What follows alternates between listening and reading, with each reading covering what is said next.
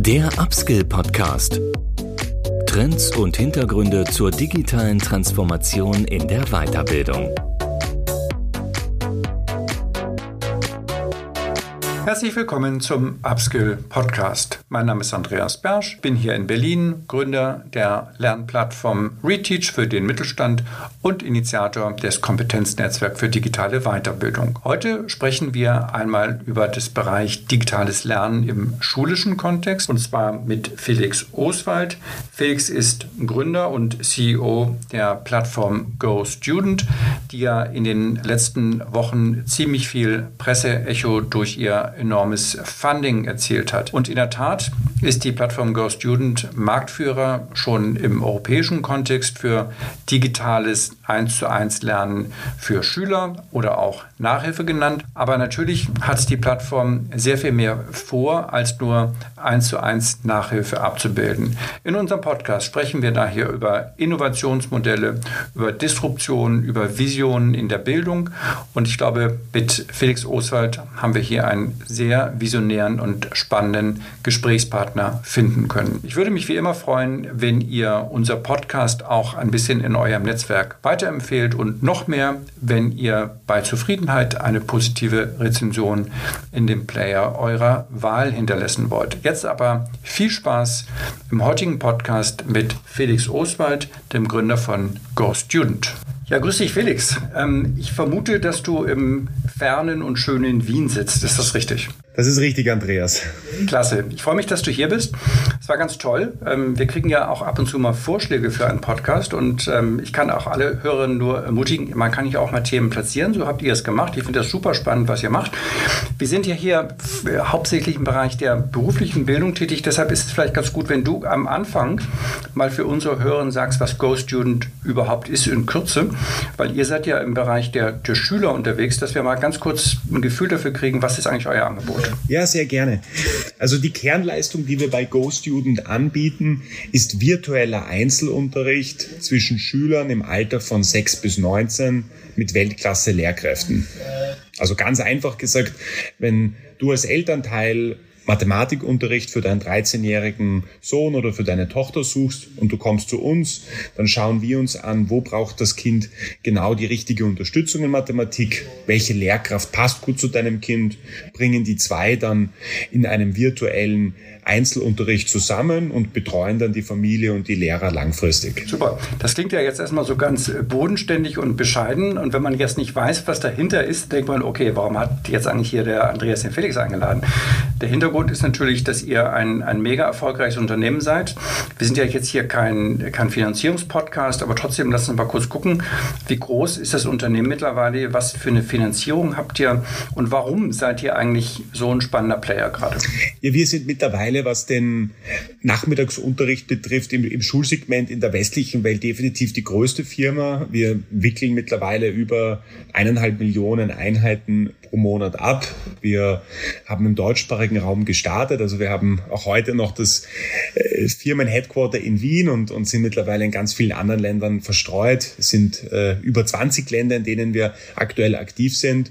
Und wir hatten jetzt äh, vor ganz kurzer Zeit haben wir eine 300 Millionen Euro Finanzierungsrunde verkündet, äh, die angeführt wurde von dem südafrikanischen Unternehmen Naspers, beziehungsweise die, die Mutterfirma heißt Prosus und ja, sind, äh, äh, freuen uns wahnsinnig über den Erfolg bisher und wollen jetzt noch weiter pushen, da mehr Innovation und Disruption in den, in den Bildungsmarkt hineinzubringen. Super, das sind eigentlich auch genau die Stichworte, die mich jetzt interessieren.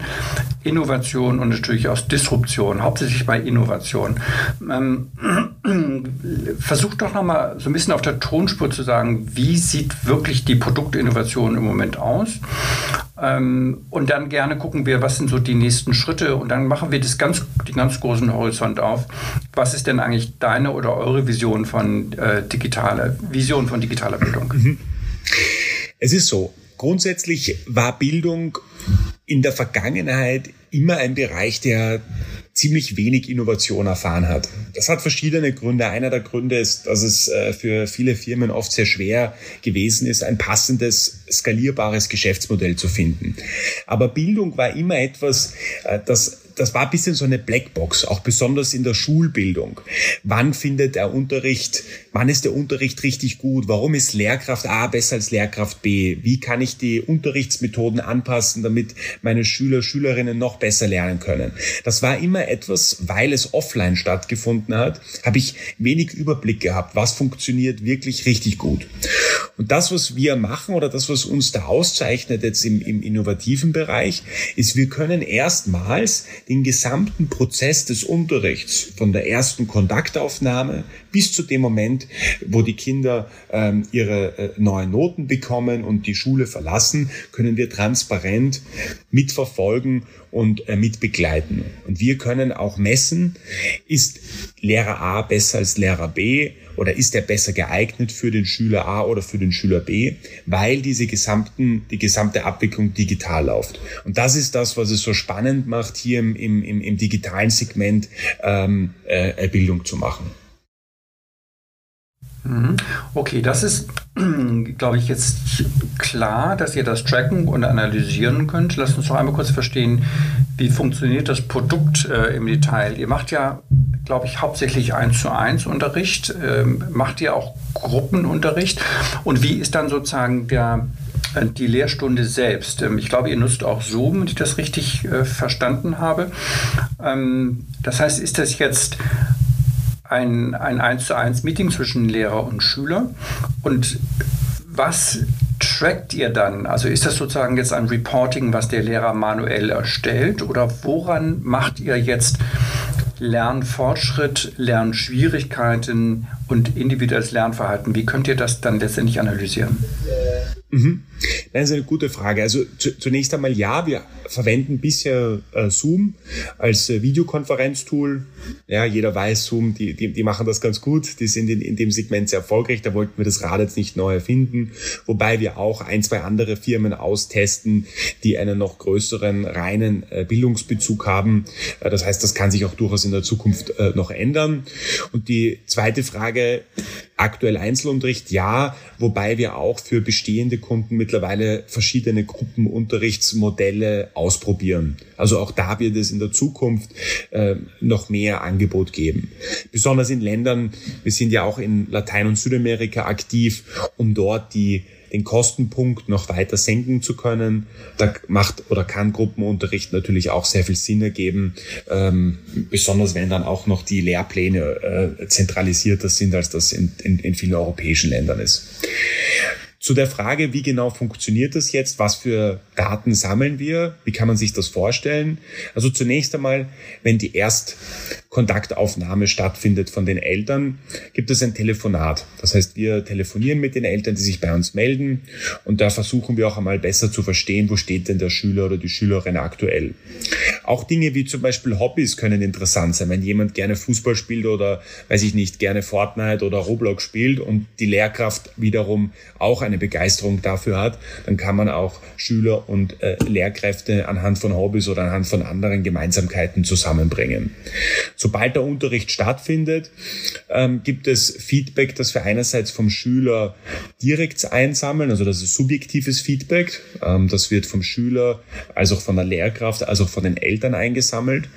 Es gibt objektiv messbares Feedback, zum Beispiel in Deutschland arbeiten wir mit ähm, der Firma Betamax zusammen, die stellen Mathematikinhalte, die an den deutschen Lehrplan angepasst sind, zur Verfügung. Das heißt, unsere Lehrer im Unterricht verwenden Übungsaufgaben von Betamax, die sie an die Schüler auftragen können.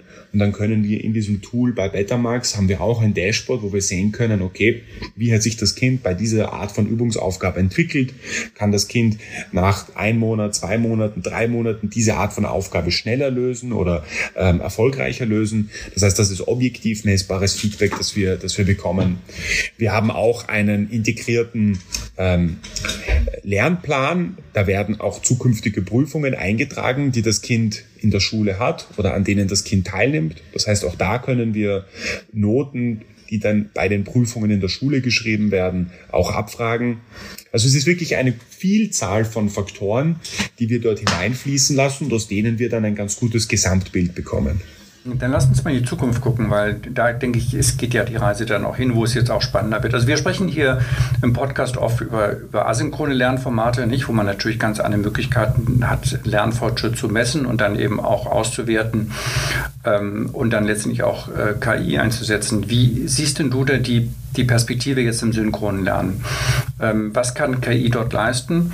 Ähm, und damit letztendlich auch, wenn ihr das Ganze jetzt skaliert, dann klar, der Lehrer kann immer subjektiv Feedback geben, der Schüler kann es auch machen. Aber wo siehst du das Potenzial für Automatisierung mhm. im synchronen Lernen? Was ist das dann? Ist das dann künstliche mhm. Intelligenz oder welche Mechaniken siehst du da kommen? Ja, also wir haben auch zum Beispiel ein KI-Projekt, da geht es um Emotionserkennung und Emotionsanalyse. Das heißt, was wir machen ist, wir ähm, werten aufgezeichnete Unterrichtseinheiten im Nachgang aus. Da schauen wir uns an, welche Emotionen erzeugen bei einer Lehrkraft welche Emotionen auf der Schülerseite. Ja, das Gesicht hat verschiedene Gesichtsausdrücke und eine Kombination aus Gesichtsausdrücken definiert eine Emotion. Diese Sachen sind mittlerweile wahnsinnig gut messbar. Die haben eine sehr hohe Genauigkeit. Da haben wir zum Beispiel auch festgestellt, das liegt zwar auf der Hand, aber zum ersten Mal kannst du es quantifizieren, wenn Lehrkräfte über einen längeren Zeitraum auch positive Emotionen im Unterricht zeigen, dann spiegelt sich das direkt und reflektiert unmittelbar auf das Kind. Das heißt, auch das Kind zeigt dann deutlich positivere Emotionen im Unterricht Unterricht, ist im Unterricht auch viel engagierter und hat auch schneller als andere Kinder, bei denen die Emotionen eher negativ sind, schneller dann mehr Leistungserfolge. Das sind Dinge, die machen intuitiv Sinn, das kann, das kann, das kann jeder nachvollziehen, aber du kannst die jetzt tatsächlich messen. Da wenden wir auch eine KI an, ähm, Open Source, die auf äh, mehrere Millionen Gesichter trainiert wurde und dann da einen direkten praktischen Anwendungsfall hat. Ein anderes Thema, wo ähm, wir KI in der Zukunft auch besser einsetzen können, ist im Matching. Also im Matching, welche Lehrkraft passt denn zu welchem Schüler? Jetzt ist diese Entscheidung ja zum Teil ähm, durch unsere Vertriebsmitarbeiter und zum anderen Teil ähm, Empfehlung der Plattform selbst. Das wird auch in der Zukunft stärker automatisiert werden, ganz klar, weil die, die Maschine, die Software besser verstehen kann, okay, aufgrund dieser Datenpunkte, dieser Informationen passt dieser Lehrer am besten zu dem Schüler und es ist keine subjektive Entscheidung mehr. Das ist ein anderes Beispiel. Ähm, ein drittes Beispiel, da geht es jetzt eher in den Content-Bereich, nämlich ich bin ja der Überzeugung, besonders wenn es um, um Bildung geht, es braucht ein Zusammenspiel zwischen Synchron und Asynchron. Ähm, es gibt im Internet viele Videos, wie ich zum Beispiel Liegestütz mache, aber das heißt nicht, dass jeder es Liegestütz macht, sondern ich brauche auch vielleicht jemanden, der mal mir noch ein bisschen einen Arschtritt gibt und mit mir gemeinsam dann die Liegestütz macht. Im Unterricht ist es genauso. Ähm, das heißt, im Content-Bereich ähm, im, äh, Im klassischen Offline-Unterricht habe ich oft einen Lehrer und eine Klasse mit 20, 30 Schülern. Mit KI kann es mir möglich gemacht werden, dass ich dem Lehrer unterstützend helfen kann, zu zeigen und aufzuzeigen, welches Kind ist in welchen Bereichen aktuell sehr gut oder weniger gut. Das heißt, wenn diese Unterrichtsaufgaben auch in der Zukunft alle digital abgebildet werden, kann die KI die Auswertung machen und kann dann für die Lehrkraft ein unterstützendes Mittel sein. Das ist für mich auch ein sehr schöner Anwendungsbereich, der auch heute schon in der Praxis eigentlich ganz gut funktioniert. Und sag mal, welche Rolle spielt denn äh, heute schon oder dann in Zukunft hybrides Lernen? Also genau die Verbindung zwischen synchronen und asynchronen Inhalten? Bei euch, bei euch auf der Plattform jetzt schon und dann in Zukunft eben.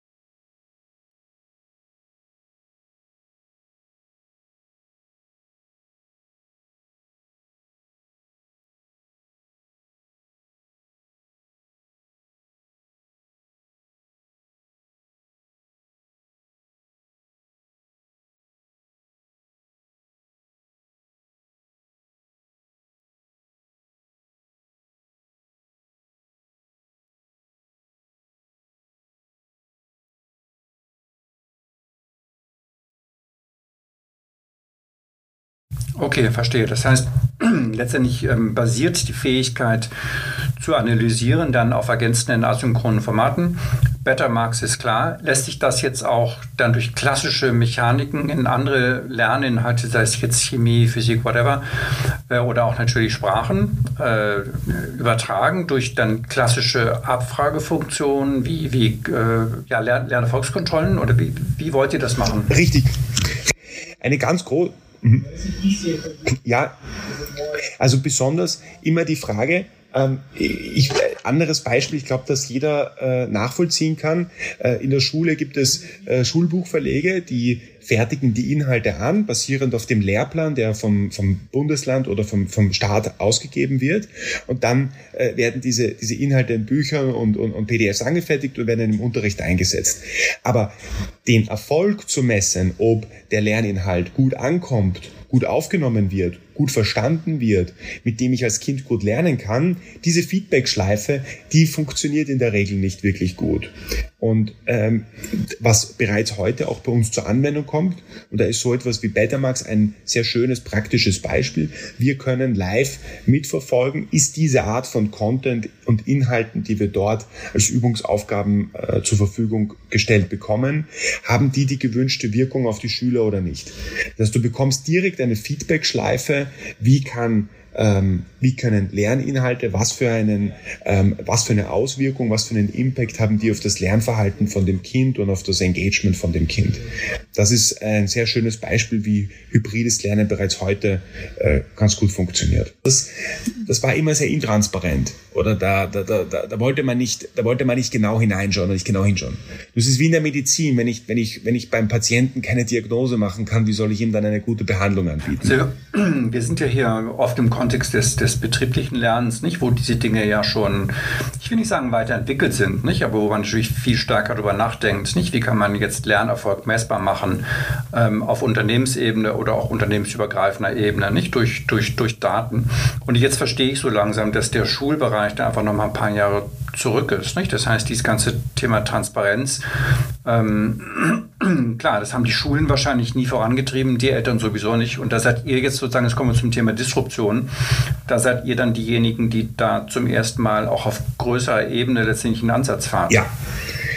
Es ist auch, das Thema rund um Leistungsabfrage, man, man, man, man, man, man muss das differenziert betrachten. Es gibt zum Beispiel eine sehr coole Firma, die heißt Imbellos. Die wurde erst kürzlich von der amerikanischen Spielefirma Roblox gekauft. Was hat Imbellos gemacht? Imbellos hat ein Verfahren entwickelt, wie man, äh, die haben das bei McKinsey eingesetzt, wo als McKinsey begonnen hat, neue Mitarbeiter zu rekrutieren. Da gab es früher den klassischen, sage ich mal, Logik- und äh, Case-Study-Test. Und mit Imbellos hat man ist man weggegangen von diesem klassischen zweidimensionalen Test, den ich auch vielleicht auswendig lernen kann oder wo ich mich sehr gut darauf vorbereiten kann, hin zu einem eher spielerischen Setting. Und dieses Spiel hat dann kein richtig oder falsch, sondern je nachdem, wie ich dieses Spiel spiele, ähm, sind bestimmte Skills bei mir, bestimmte Fähigkeiten stärker oder schwächer ausgeprägt. Und dann hat man halt Abgleiche gemacht, was für ein Profil sucht man denn oder was wünscht man sich von einem zukünftigen McKinsey-Mitarbeiter und hat das dann abgeglichen mit den den Ergebnissen, die aus dem Spiel entstanden sind. Und auch in der Zukunft wird man viel mehr in die, auch im schulischen Bereich, wird man viel stärker in die Richtung gehen müssen. Was sind denn Skills, Fähigkeiten, die ich äh, heute im modernen 21. Jahrhundert brauche? Und wie kann ich dann ähm, Kinder darauf vorbereiten, wo es nicht nur um eine, sage ich mal, sehr stupide äh, Leistungsabfrage geht, ob das Kind jetzt diese, diesen Fakt weiß oder nicht weiß, sondern wo es eher darum geht, ähm, bringe ich dieses Skillset mit, dass das dafür erforderlich ist. Also das ist, glaube ich, auch etwas, was jetzt nicht nur im Schulbereich, aber auch im, im generellen betrieblichen Lernen in der Zukunft eine noch viel, viel größere Rolle spielen wird, als wir uns das jetzt wahrscheinlich vorstellen können. Ja, definitiv. Wobei man da, wie gesagt, auch vielleicht schon ein Schrittchen äh, weiter ist. In, in Schulen, zumindest in Deutschland, ich weiß nicht, in Österreich wahrscheinlich vergleichbar, hat man ja auch mal diese komischen Lehr Lehrpläne, nicht, die für alle gelten und das ganze Thema Individualisierung von Lernen aber noch nicht mal im Ansatz gedacht wird, es sei denn bei reformorientierten Schulen. Nicht? Es gibt ja so Ansätze wie, ich weiß, meine Kinder waren eine Zeit lang mal auf einer Montessori-Schule, wo dann auch Gruppenlernen eingeführt wurde und ähm, wo dann auch eine bessere Betreuung war. Und das ist ja wahrscheinlich da, wo auch ihr hingeht, dass ich digital einfach besser betreuen kann, Richtung 1 zu 1, als ich das in der, in der, in der Gruppe machen kann. Ähm, was mich noch mal interessieren würde, ist das ganze Thema äh, Gruppenlernen. Ich erinnere mich hier, ich hatte mal den, den Daniel Jung im Podcast, der mit seiner Lernpyramide kam. Das fand ich extrem ähm, überzeugend, dass er sagte, ich verstehe eigentlich erst, wenn ich erkläre. Und das kenne ich wiederum auch von meinen Kindern, dass die eigentlich ganz gerne auch sich ab und zu mal zum Lernen treffen. Nicht? Dann erklärt der eine dem anderen was und dabei versteht er selbst noch mal was.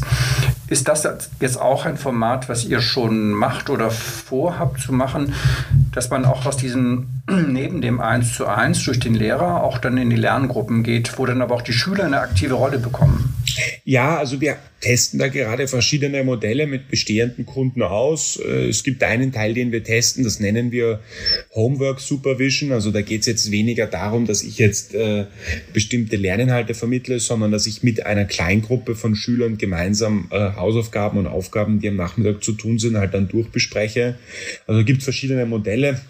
Ähm, mein Mitgründer und ich sind auch in eine indische Firma zum Beispiel investiert, Lido Learning. Die bieten Kleingruppenunterricht für Klassen zwischen 5 und 20 Schülern an, basierend auf dem zentralen Lehrplan, der dann wiederum auch in drei ähm, äh, Gruppierungen unterteilt ist. Ob ich jetzt äh, jemand bin, der momentan sehr gut in der Schule ist, dann bin ich im Advanced-Kurs, bin ich mittelmäßig in der Schule oder weniger gut in der Schule und dann wird das auch noch einmal ge geclustert. Also es gibt da verschiedene Modelle, testen einiges aus. Ähm, es ist nicht ganz so einfach in der Online-Welt, muss man auch dazu sagen, weil wenn ich offline in einer Klasse bin und ich habe drei, vier, fünf Schüler jetzt äh, in, in einem Raum sitzen, dann kann ich ähm, noch, ähm, sage ich mal, schneller und einfacher dann auch einzelne Schüler wieder herauspicken und dann eine bestimmte Aufgabe durchgehen, als, das, als ich das jetzt in einem Zoom-Meeting kann. Das heißt, diese Lernerfahrung Online-Gruppenlernen. Ich glaube, da wird auch noch in den nächsten Monaten und Jahren wird einfach viel Innovation passieren und dann wird es auch besser, besser gehen. Hm, ich habe mich im Vorfeld so ein bisschen gefragt, ohne da jetzt lange recherchiert zu haben. Ich habe auch das Produkt mir von euch nicht angeguckt, weil ich jetzt kein, kein Schüler bin. Was macht euch eigentlich so erfolgreich? Und ähm, was ist es denn jetzt? Ist es sozusagen die Fähigkeit dann zu skalieren? Das heißt, ist es vor allem eine Fähigkeit im Marketing und Sales? Oder ist es gepaart mit der Produktüberlegenheit? Und, und warum ist dieser Markt denn, wenn es auch eine Produktüberlegenheit ist, warum ist denn dieser Markt so wenig entwickelt? Ja, also es ist eine Kombination. Einerseits, äh, wir haben mittlerweile über die letzten Jahre echt eine große äh, Gruppe von echt starken Lehrkräften aufgebaut. Das gibt uns natürlich auch einen Vorteil. Je mehr Supply ich habe, desto schwieriger mache ich es für Wettbewerber, diese Supply auch zu nutzen und, und eine eigene gute Qualität anzubieten. Es ist sehr stark ein Execution getriebenes Business, wie du schon gesagt hast, äh, sehr stark von Vertrieb und Marketing getrieben, wo wir auch eine sehr gute Arbeit gemacht gemacht haben in den, in den letzten Monaten und, und, und Jahren. Ähm, langfristig im Bildungsbereich brauchst du eine starke Brand um wirklich eine Kerndifferenzierung aufzubauen. Ein schönes Beispiel für mich sind Ivy League Universitäten in den USA. Eine Universität wie Harvard, die lebt von der Brand. Ich kann auch heute einen schönen Universitätscampus kaufen und dann dort ein, ein College aufbauen. Ich kann, wenn ich das nötige Kleingeld habe, auch Top-Professoren weltweit dazu bringen, bei meinem Campus zu arbeiten, aber ich bin trotzdem keine Harvard-Universität, weil die über ähm, mehrere äh, Dekaden hinweg einfach ähm, ähm, Spitzenleistung angeboten haben, natürlich auch zu einem hohen Preis und sich da einfach eine, eine, eine sehr stark verteidigbare Marke aufgebaut haben. Und genauso ist es auch im, im Schulsegment. Da gibt es meiner Meinung nach noch sehr wenig wirklich coole Brands, die sich durchgesetzt haben. Und das ist auch etwas, wo wir, glaube ich, jetzt zumindest schon einmal ein gutes gutes Fundament aufgebaut haben, das wir jetzt auch in den nächsten Monaten und Jahren noch, noch verstärken wollen und uns auch da breiter aufstellen wollen, wodurch es dann wiederum auch für zukünftige Wettbewerber schwieriger wird, äh, da Marktanteile wegzunehmen. Mhm. Dann habt ihr ja eigentlich im Inneren ja auch eine, einen Lehrauftrag. Ja, wenn du sagst, ein USP sind die, ist das starke Portfolio an Lehrkräften. Das ist ja auch ein, keine unendliche Ressource. Nicht? Also zumindest in Berlin sind, sind Lehrer rar. Ähm, das dürfte ja nicht so einfach sein, beliebig äh, da hoch zu skalieren, auch dann auch bei gleichbleibender Qualität. Und was macht ihr da eigentlich im Inneren? Stichwort Qualitätsmanagement und Schulung. Also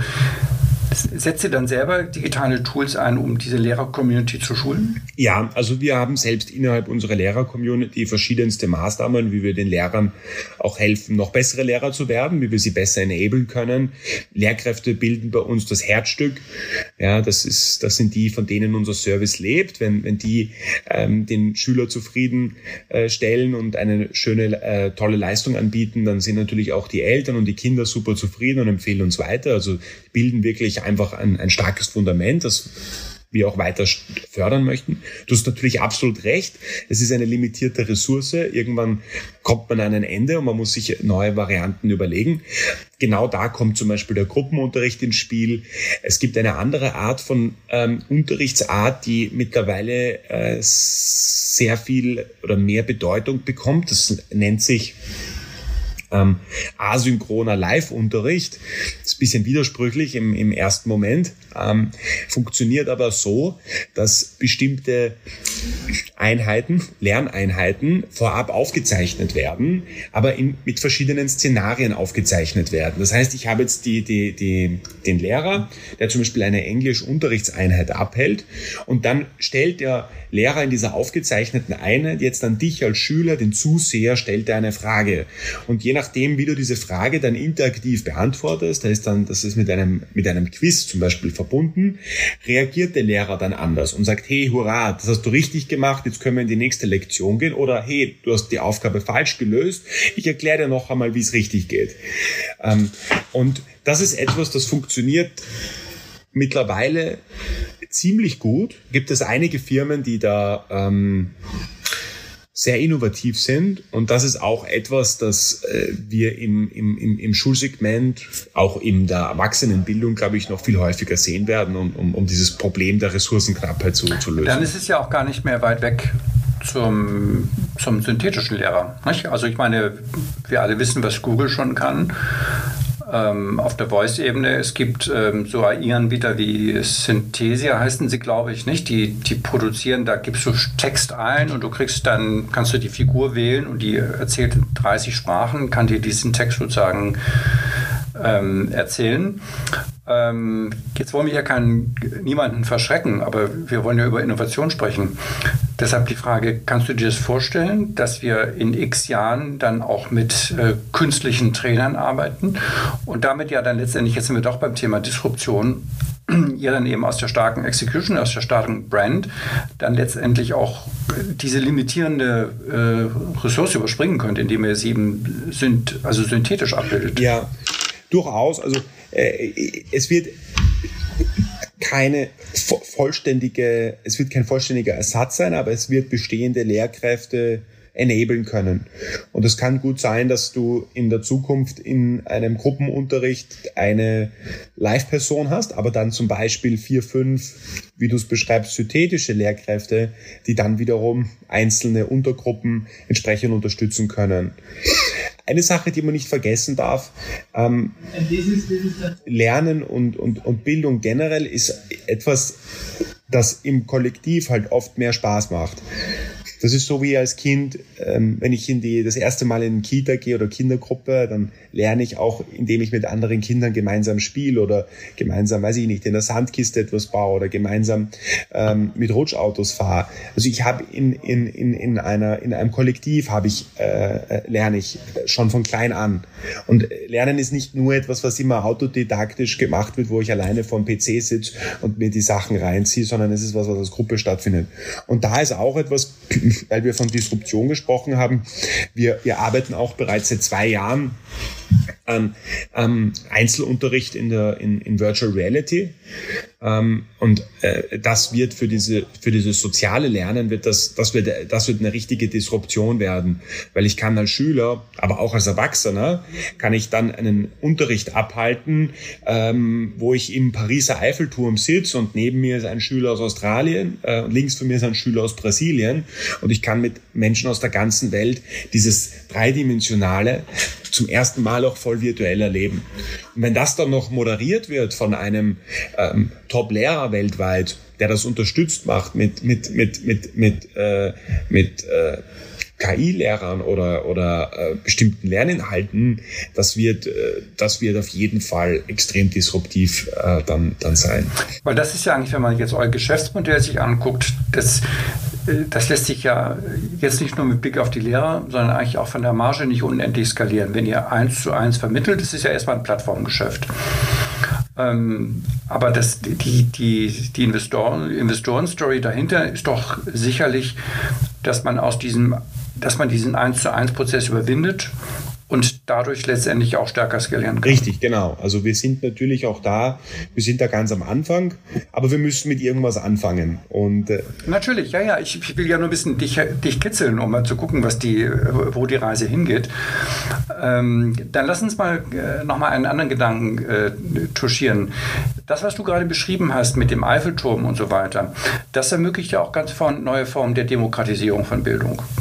Wie ist denn da deine Vision? Also wir, wir alle wissen, ähm, ich will mal das vielleicht eines der, der schlimmen oder dramatischen Beispiele nehmen. Wir haben in, in ähm, Palästina ähm, haben wir über eine Million syrische Flüchtlingskinder, die in den letzten zwei, drei Jahren noch nie eine Stunde Unterricht gemacht haben. Welche Chancen siehst du für die bildungsbenachteiligten oder bildungsfremden Bevölkerungsschichten global, dass wir hier auch aus der westlichen Welt ähm, Entwicklungshilfe in Form von, von Bildung leisten können. Mhm. Äh, zwei, zwei Kommentare dazu. Das eine ist, ähm, technologische Innovation hilft sehr stark dabei, diese Bildungsschere auch zu verkleinern. Äh, konkretes Beispiel, ähm, wenn ich heute Zugang zu einem Smartphone habe und, und eine stabile Internetverbindung habe, okay, kann man sagen, hat auch nicht jeder stimmt, aber ähm, ich kann heute, wenn ich die entsprechende Verbindung habe und das entsprechende Hardware-Gerät habe, kann ich mir Online-Vorlesungen von den Top-Professoren dieser Welt online kostenlos auf YouTube anschauen.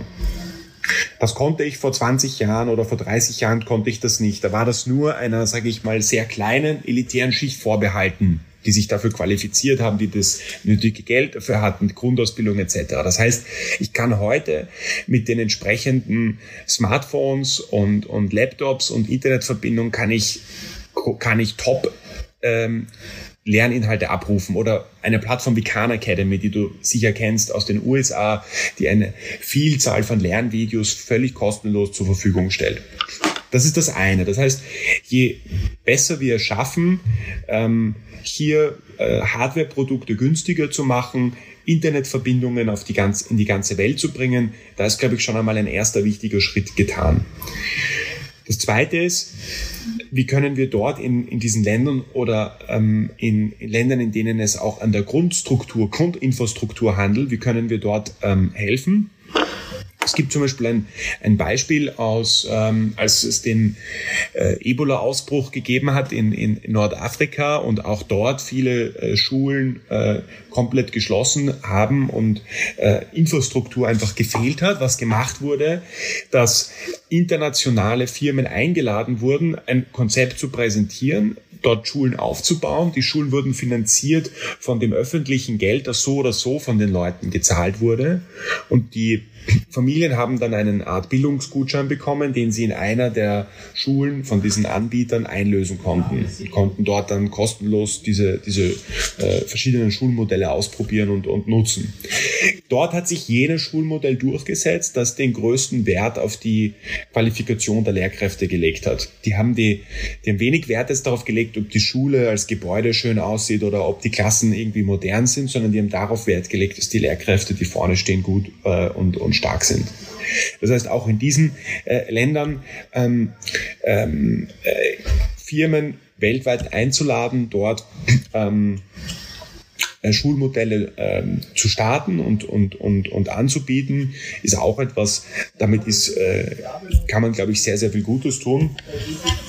Aber wo ich auch Anbieter brauche, die entsprechend innovativ denken können und die auch äh, äh hier äh, leistungsgetrieben mhm. sind. Ja gut, aber ich meine, der Fall von Kahn oder, oder die ganzen Unis, klar, das gibt es, aber wir wissen alle, dass, dass eben diese Bevölkerungsschicht, über die wir gerade sprechen, das gar nicht nutzen wird, nicht? weil sie das, äh, da gar nicht dahin kommen. Ähm, ich, ich bleibe mal bei eurem 1 zu 1 Modell. Letztendlich lässt sich das doch schon dadurch Bildung in diese Länder tragen. Ähm, weil ich meine, die Internet haben die Kinder alle, ein Smartphone haben sie auch. Ähm, warum gibt es nicht äh, ein, warum gibt es nicht Projekte, wo man zum Beispiel sagt, ähm, für jede Unterrichtsstunde, die jetzt über Euro, über eine andere Plattform läuft, geht ein Euro in Pool und aus diesem Pool werden dann eben Stunden finanziert, die dann eben in diese, in diese Länder getragen werden, wo dann die Kinder eben auch eins zu eins unterrichtet und begleitet werden. Ja, also es gibt ja mittlerweile verschiedenste Initiativen, wo auch ähm, Bildungsprojekte gefördert werden. Wir schauen uns selbst auch tatsächlich verschiedene Projekte aktuell an. Also ich glaube, wenn wir in einem halben Jahr sprechen, kann ich da wieder mehr, mehr dazu erzählen, äh, für was wir uns entschieden haben haben oder was da gut funktioniert. Aber du hast was äh, Wichtiges indirekt gesagt. Wenn der Euro gespendet wird und dann der dort eingelöst wird oder eingesetzt wird, das ist oft der Moment, der ein bisschen schwieriger wird. Wer ist es dann konkret, der dort vor Ort der Leistungsanbieter ist? Wer ist es? Welche Firma oder Einrichtung oder Institution oder Verein oder was auch immer ist es, die dann wirklich vor Ort sicherstellen, dass dieser Euro, der gespendet wird, äh, seine richtige Anwendung findet? Und ich glaube, da ist auch äh, noch viel Innovationspotenzial da, dass, ähm, dass es da mehr Firmen gibt, die, die, die da helfen können und dass dann nicht, äh, weiß ich nicht, etwas passiert, wo der Euro gespendet wird, aber der eigentlich nie ankommt. Okay, bleiben wir bei unserem Thema. Ich habe dich jetzt ein bisschen weggeholt. Lass uns aber so zum Schluss äh, deine Bildungsvision oder eure Bildungsvision nochmal äh, griffig machen. Wir haben im Moment wir haben unser Schulsystem, ähm, Präsenzunterricht plus Online, das wird wahrscheinlich wieder in Präsenz zurückgehen, hoffen wir alle. Und dann haben wir die Nachhilfe. Das sind aktuell noch zwei getrennte Säulen. Für die Schule zahlt der Staat, für die Nachhilfe zahlen die Eltern. Wird das so bleiben? Ähm, oder wird es da eine stärkere Verschmelzung geben? Wie, wie wirst du das sehen, dass die, dass die Kinder, sagen wir mal, in 10 oder 15 Jahren, wie wird, wie wird Schule für Kinder dann aussehen? Unsere Vision mit GoStudent ist es ja, diese Nummer eins globale Schule aufzubauen, bei der wir das volle Potenzial eines jeden Schülers, Schülerin entfalten können. Das ist das, was, was unser Leit, Leitfaden ist. Du hast richtig gesagt, aktuell ist es noch getrennt. Ähm, das ist zwischen dem, wir nennen das Vormittagsunterricht, alles was Schule betrifft und Nachmittagsunterricht, wo auch Nachhilfe hineinfällt. Das ist noch getrennt. Zum Teil, in manchen Ländern ist es anders. In Großbritannien gibt es schon mehr Initiativen, wo man die zwei Welten zusammen zusammenbringt. In den Niederlanden gibt es das schon seit viel, vielen Jahren, ähm, wo auch die Schule selbst äh, zusätzlich Einzelunterricht anbieten kann. In Deutschland übrigens gibt es auch Programme wie Bildung und Teilhabe, wo vom Landkreis ähm, Nachhilfeunterricht bis zu 26 Euro die Einheit äh, finanziert wird für Familien, die sich das nicht leisten können. Auch in Österreich gibt es beispielsweise in Wien gibt es ein Projekt, das nennt sich Lernhilfe, ähm, wo äh, Volkshochschulen in Wien, ähm, ich glaube, mittlerweile über 40.000 Schüler jährlich kostenlos mit Nachhilfe äh, versorgen. Also es gibt Initiativen, wo man versucht, diese zwei Welten zusammenzubringen. Ich glaube, da ist man aber auch noch ganz am Anfang und da kann man noch viel, viel mehr Innovation hineinbringen. Zu der Frage, wie sieht Schule in 15...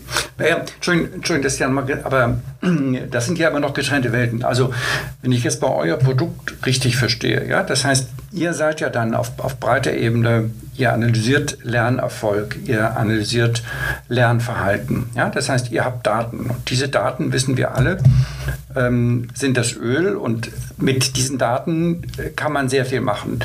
Ich frage mich, wäre es nicht erstrebenswert, dass diese Daten auch ausgetauscht werden in beide Richtungen, ja, zwischen Schule und, und Plattformen wie euch, damit eben auf bei, in beiden Säulen, dass das nicht mehr getrennt wird, und dass sozusagen diese beiden Säulen auch über die Daten verknüpft werden. Alles mal unter der, unter der Hypothese, dass wir das datenschutzkonform abbilden können, dass die Eltern das wollen und dass die Lehrer das wollen. Das ist noch ein großer Schritt.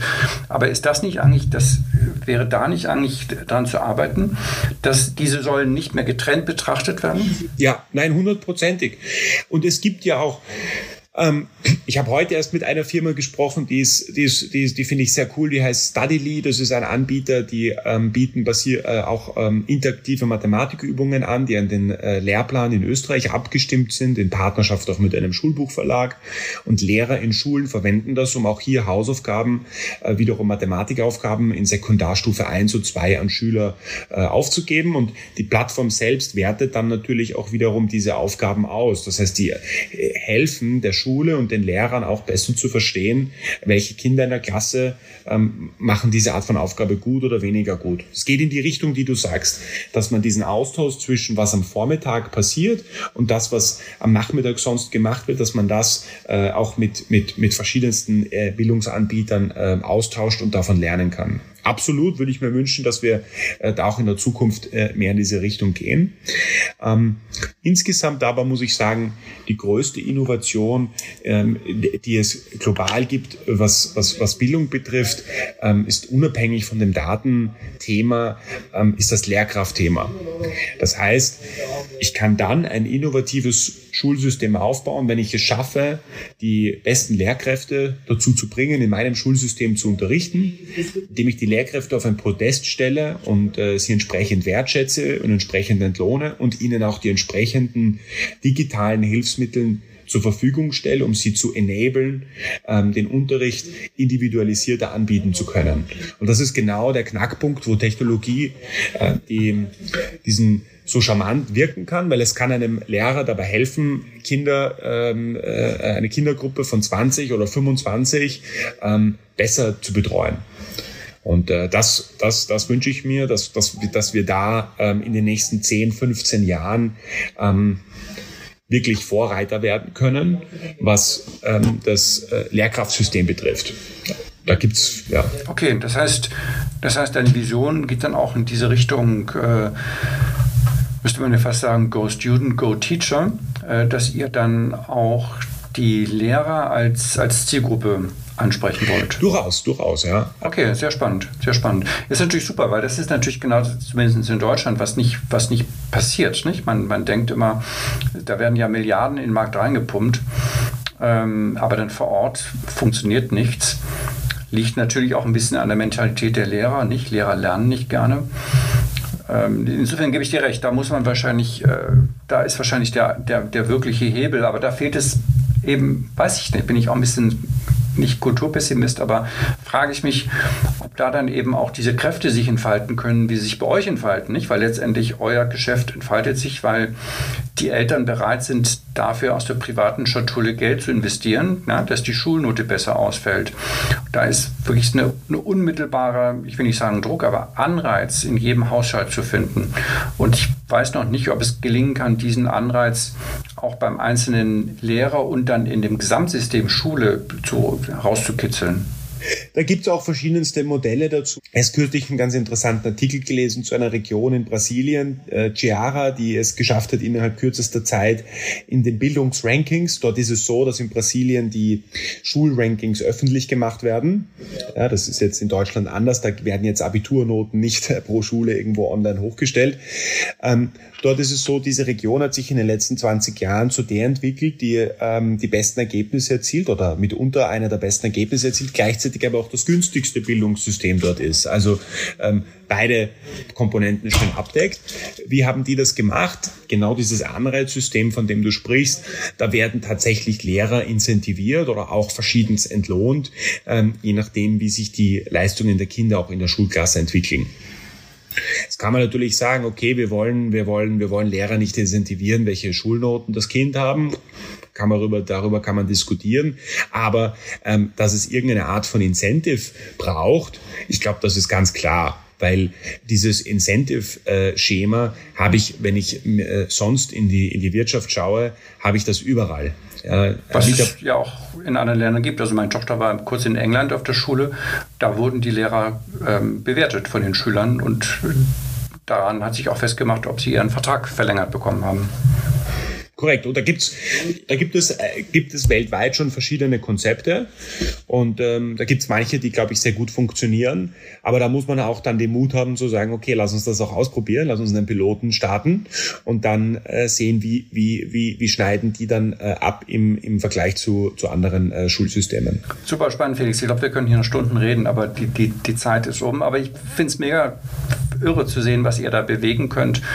Und ähm, wünsche euch wirklich viel Erfolg für die, für die nächsten Schritte und für die Zukunft. Vielen Dank, Andreas, für das Gespräch. Ja, das war unsere heutige Aufnahme mit Felix Oswald, dem Gründer und CEO von Go Student aus Wien. Ich hoffe, es hat euch gefallen und ich freue mich, wenn ihr auch beim nächsten Mal wieder reinhört. Ich sende viele Grüße aus Berlin.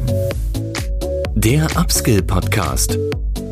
Trends und Hintergründe zur digitalen Transformation in der Weiterbildung.